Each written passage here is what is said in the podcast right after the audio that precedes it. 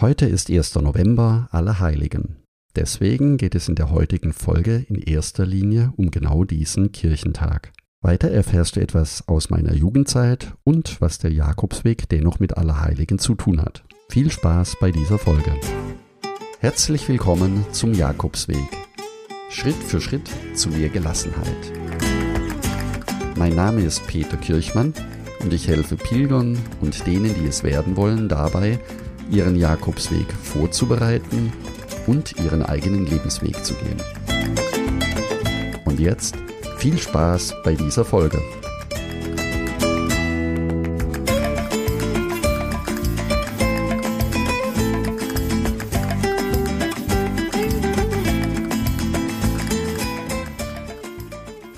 Zunächst möchte ich dir eine kleine Geschichte über mich erzählen.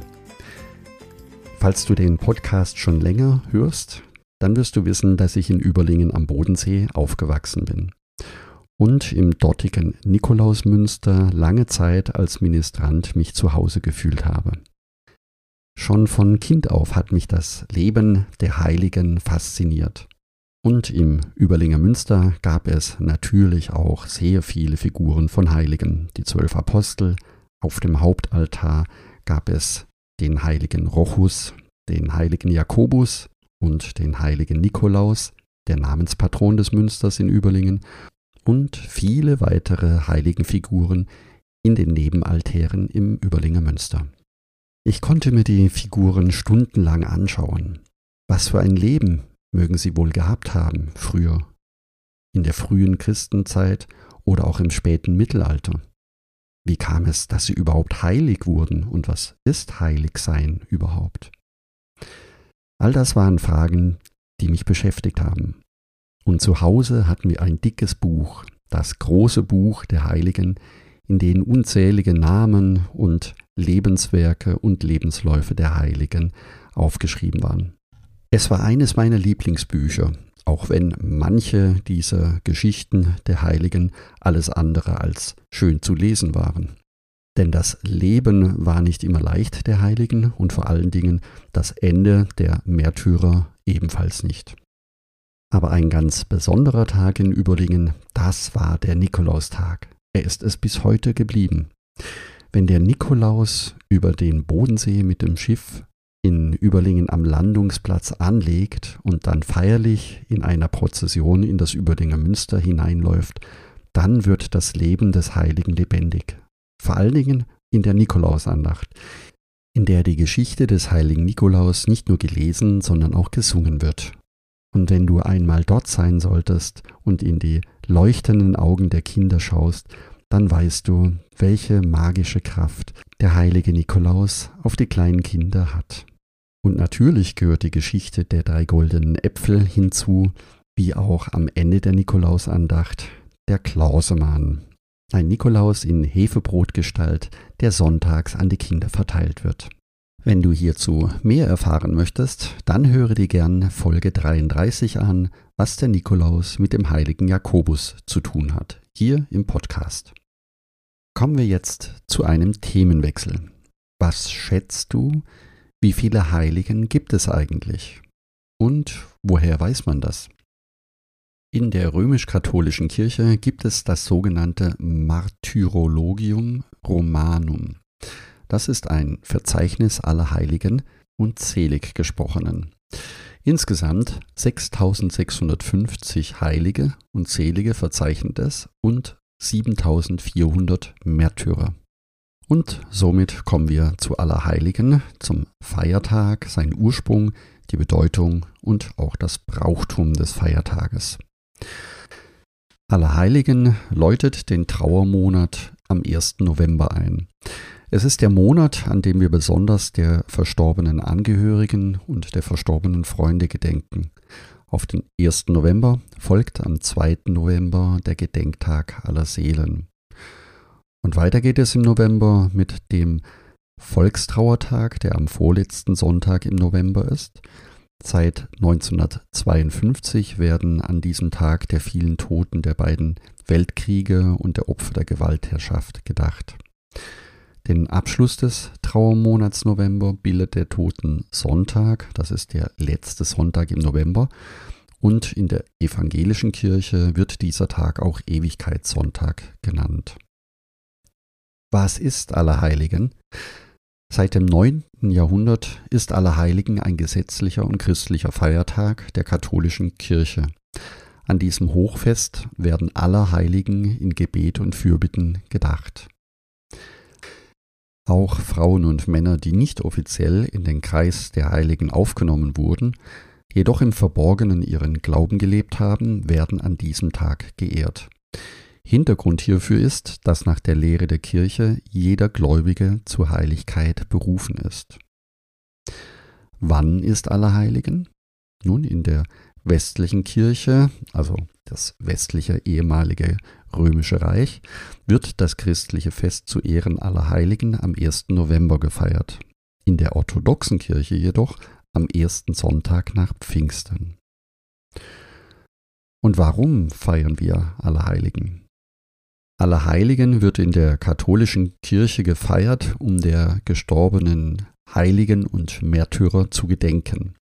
Er gilt als ein sehr alter katholischer Feiertag und wird als Gedenktag seit dem 4. Jahrhundert gepflegt. Erst später wurde das Fest vom Frühjahr in den November verlegt. In Deutschland ist das Hochfest Allerheiligen seit 835 ein offizieller Feiertag. Dann kämen wir noch zur Frage, wie wird Allerheiligen gefeiert? Auch wenn Allerheiligen als Festtag der Heiligen verehrt wird, stehen vielerorts die verstorbenen Familienangehörigen im Mittelpunkt. Das Fest wird mit Beginn einer heiligen Messe und einem anschließenden Gang zum Friedhof gefeiert.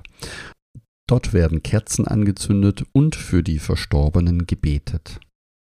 Kommen wir als nächstes zur Geschichte des Feiertages. Schon in der frühen christlichen Kirche wurde der vielen Märtyrern und Heiligen an speziellen Tagen des Jahres gedacht. Im Laufe der Zeit kamen jedoch immer mehr Heilige hinzu, mit zusätzlichen Gedenktagen, und das Jahr reicht natürlich dann nicht mehr aus, um alle Heiligen zu feiern. Zu den lokalen Heiligen mit ihren eigenen Tagen wurde deshalb auch ein gemeinsamer Tag ausgerufen, an dem alle Heiligen gedacht wurde. Wenn du einen Überblick bekommen möchtest, wie viele Heilige es im Laufe der Jahrhunderte gab, dann kann ich dir die Online-Heiligen-Lektion empfehlen, um dort einmal durchzublättern. Dann wird dir ganz schnell klar, dass nicht jeder Heilige einen eigenen Tag für sein Gedenken bekommen kann, sondern sich mehrere Heilige einzelne Tage eben teilen oder wie heute an aller Heiligen gemeinsam aller Heiligen gedacht wird. Du kannst dort übrigens auch deinen Namenspatron finden und die Geschichte und Legende deines Namensgebers finden. Als Kind habe ich das, wie gesagt, schon sehr, sehr gerne getan. Durch die Wallfahrt zu den Gräbern der Heiligen, die meist in Kirchen und Klöstern begraben sind, kannst du die besondere Nähe zu den Heiligen erleben. Genauso ist übrigens auch die Pilgerschaft zum Grab des Apostel Jakobus nach Santiago de Compostela entstanden. Die generelle Entstehung von Allerheiligen könnte mit dem Bau einer Kapelle im damaligen Petersdom in Rom zusammenhängen. Unter Papst Gregor III. wurde diese erbaut und allen Heiligen gewidmet. Somit konnte ab dem 4. Jahrhundert im Römischen Reich alle Märtyrer, Heiligen und Apostel an einem einzigen Festtag zusammengefasst werden. Ursprünglich wurde das Fest am ersten Sonntag nach Pfingsten bekannt. Und ab dem 8. Jahrhundert wurde das christliche Hochfest zuerst in England und später in Irland auf den 1. November verlegt, dem Beginn des keltischen Jahres und zugleich dem damaligen Winteranfang. Unter Papst Gregor IV. wurde Allerheiligen im Jahr 835 offiziell auf Anfang November verlegt. In alten Legenden erzählt man, dass die armen Seelen in der Nacht nach Allerheiligen, also zwischen Allerheiligen und Allerseelen, aus ihrem Fegefeuer aufstiegen und sich in dieser Nacht von ihren Qualen erholen durften. Auf den Friedhöfen sind die Feiertage besonders erkennbar. Die Gräber sind schön mit Blumen geschmückt und die vielen Kerzenlichter, auch Seelenlichter genannt, erhellen den Gottesacker und geben ihm eine Ruhe und friedliche Atmosphäre. Die Kerzen sollen der Legende nach den Seelen der Toten als Wegweiser zu ihrer Ruhestätte dienen. Auch waren die Kerzen dazu gedacht, dass die Seelen sich am Kerzenlicht erwärmen können. Und eine weitere Legende besagt, dass der Kerzenschein auch eine Grenze zwischen den Lebenden und den Toten darstellt und die bösen Geister fernhalten sollte. Das Weihwasser sollte übrigens auch in früheren Zeiten eine Abkühlung verschaffen vor den Qualen des Fegefeuers. Aus diesem Grund gibt es heute noch auf den Friedhöfen das Weihwasser, mit dem die Gräber besprengt werden. Solltest du jetzt etwas Stirn runzeln und deinen Kopf schütteln, dann kann ich das gut nachvollziehen, denn diese Legenden und diese Bräuche sind nicht für jeden direkt nachvollziehbar. Kommen wir dann auch gleich zur Verbindung zwischen Allerheiligen und Allerseelen. Das Totengedenken des Allerseelentages hat sich nämlich im Laufe der Zeit auf Allerheiligen verschoben. Dies vor allen Dingen deshalb, weil heute Allerheiligen noch Feiertag ist und Allerseelen eben nicht. An Allerseelen wird in der katholischen Kirche der Verstorbenen gedacht. Dieser Gedenktag wird jedes Jahr am 2. November gefeiert, also einen Tag nach Allerheiligen. Die Menschen gedenken an diesem Tag aller armen Seelen und widmen ihnen ihre Gebete. Dieser Tag ist oft mit einem Besuch der Gräber der Verstorbenen verbunden. Dabei sollte die Versöhnung mit der Trauer stattfinden können und die Dankbarkeit über die Zeit, die man mit dem Verstorbenen verbringen durfte, in den Vordergrund stellen. Vor allem in Lateinamerika werden an diesen Tagen oft direkt auf den Friedhöfen mit den Verstorbenen gefeiert. Für uns vielleicht nicht immer leicht nachvollziehbar, denn auf den Friedhöfen wird gerne auch gemeinsam gefeiert und schließt auch in der Regel ein Picknick an der Grabstätte direkt mit ein. Und für uns in Europa oder auch in Deutschland hat aller Seelen und aller Heiligen ebenfalls eine Bedeutung in der Trauerverarbeitung. Es gibt einige Pilger, die ganz bewusst ihre Trauer auf dem Jakobsweg verarbeiten wollen und ihre Reise ganz bewusst am 1. November beginnen. Seit wann gibt es aller Seelen? Seit dem zweiten Jahrhundert gibt es in der katholischen Kirche das christliche Fest zum Totengedenken. Der Ursprung dieses kirchlichen Feiertages geht auf das Jahr 998 zurück. Der Abt des französischen Benediktinerordens, Odilio von Cluny, hatte den Gedenktag aller Verstorbenen seines Klosters auf den 2. November festgelegt. Und von dort wurde dann so nach und nach dieser Gedenktag im Laufe der Zeit in ganz Europa übernommen. Die offizielle Festlegung des Gedenktages erfolgte erst im Jahr 1915 durch Papst Benedikt XV. Aus der Tradition heraus besuchen viele Menschen an diesen beiden Novembertagen ihre Verstorbenen auf den Friedhof. Die Gräber werden an den Tagen davor festlich mit Blumen und Lichtern geschmückt. Und an den Nachmittagen werden die Gräberbesuche vielerorts durch kleine Prozessionen auf dem Friedhof begleitet. Der Ortspfarrer und die Gläubigen beten dabei für die Toten. Übrigens auch interessant ist die Verbindung von Allerheiligen und Halloween. In neuester Zeit wird das Halloweenfest, aus Amerika übrigens kommend, immer häufiger von Jugendlichen bewundert. Der Ursprung von Halloween ist sehr eng mit dem christlichen Fest aller Heiligen vom 1. November verbunden. Der Name Halloween geht auf die englische Bezeichnung All Hallows Eve zurück, wenn ich es richtig ausgesprochen habe. Dies ist der Vorabend des Allerheiligenfestes, der in den keltischen Ländern ebenfalls verehrt wurde. Irische und englische Auswanderer brachten das Fest im 18. und 19. Jahrhundert nach Amerika und die heutige Form des Halloweens ist somit sozusagen eine zurückgekommene Form des ehemaligen keltischen Festes. In den katholischen Bundesländern Deutschlands ist Allerheiligen ein kirchlicher und gesetzlicher Feiertag. Dies gilt auch für Österreich, Liechtenstein und die katholisch geprägten Kantone der Schweiz. Weitere Länder in Europa, in denen der 1. November ein Feiertag ist, kann man grundsätzlich sagen, sind die katholisch geprägten Länder wie Belgien, Luxemburg, Frankreich, Andorra, Italien, Spanien und Portugal, aber auch in Polen und Ungarn und sogar in Asien auf den Philippinen. Dort ist der Tag ebenfalls ein gesetzlicher Feiertag. In den meisten deutschen Bundesländern ist Allerheiligen am 1. November ein arbeitsfreier Tag, jedoch natürlich nicht in allen Bundesländern. Als Orientierung ebenfalls kann die überwiegende Religionszugehörigkeit dienen. In evangelisch geprägten Ländern ist Allerheiligen kein Feiertag.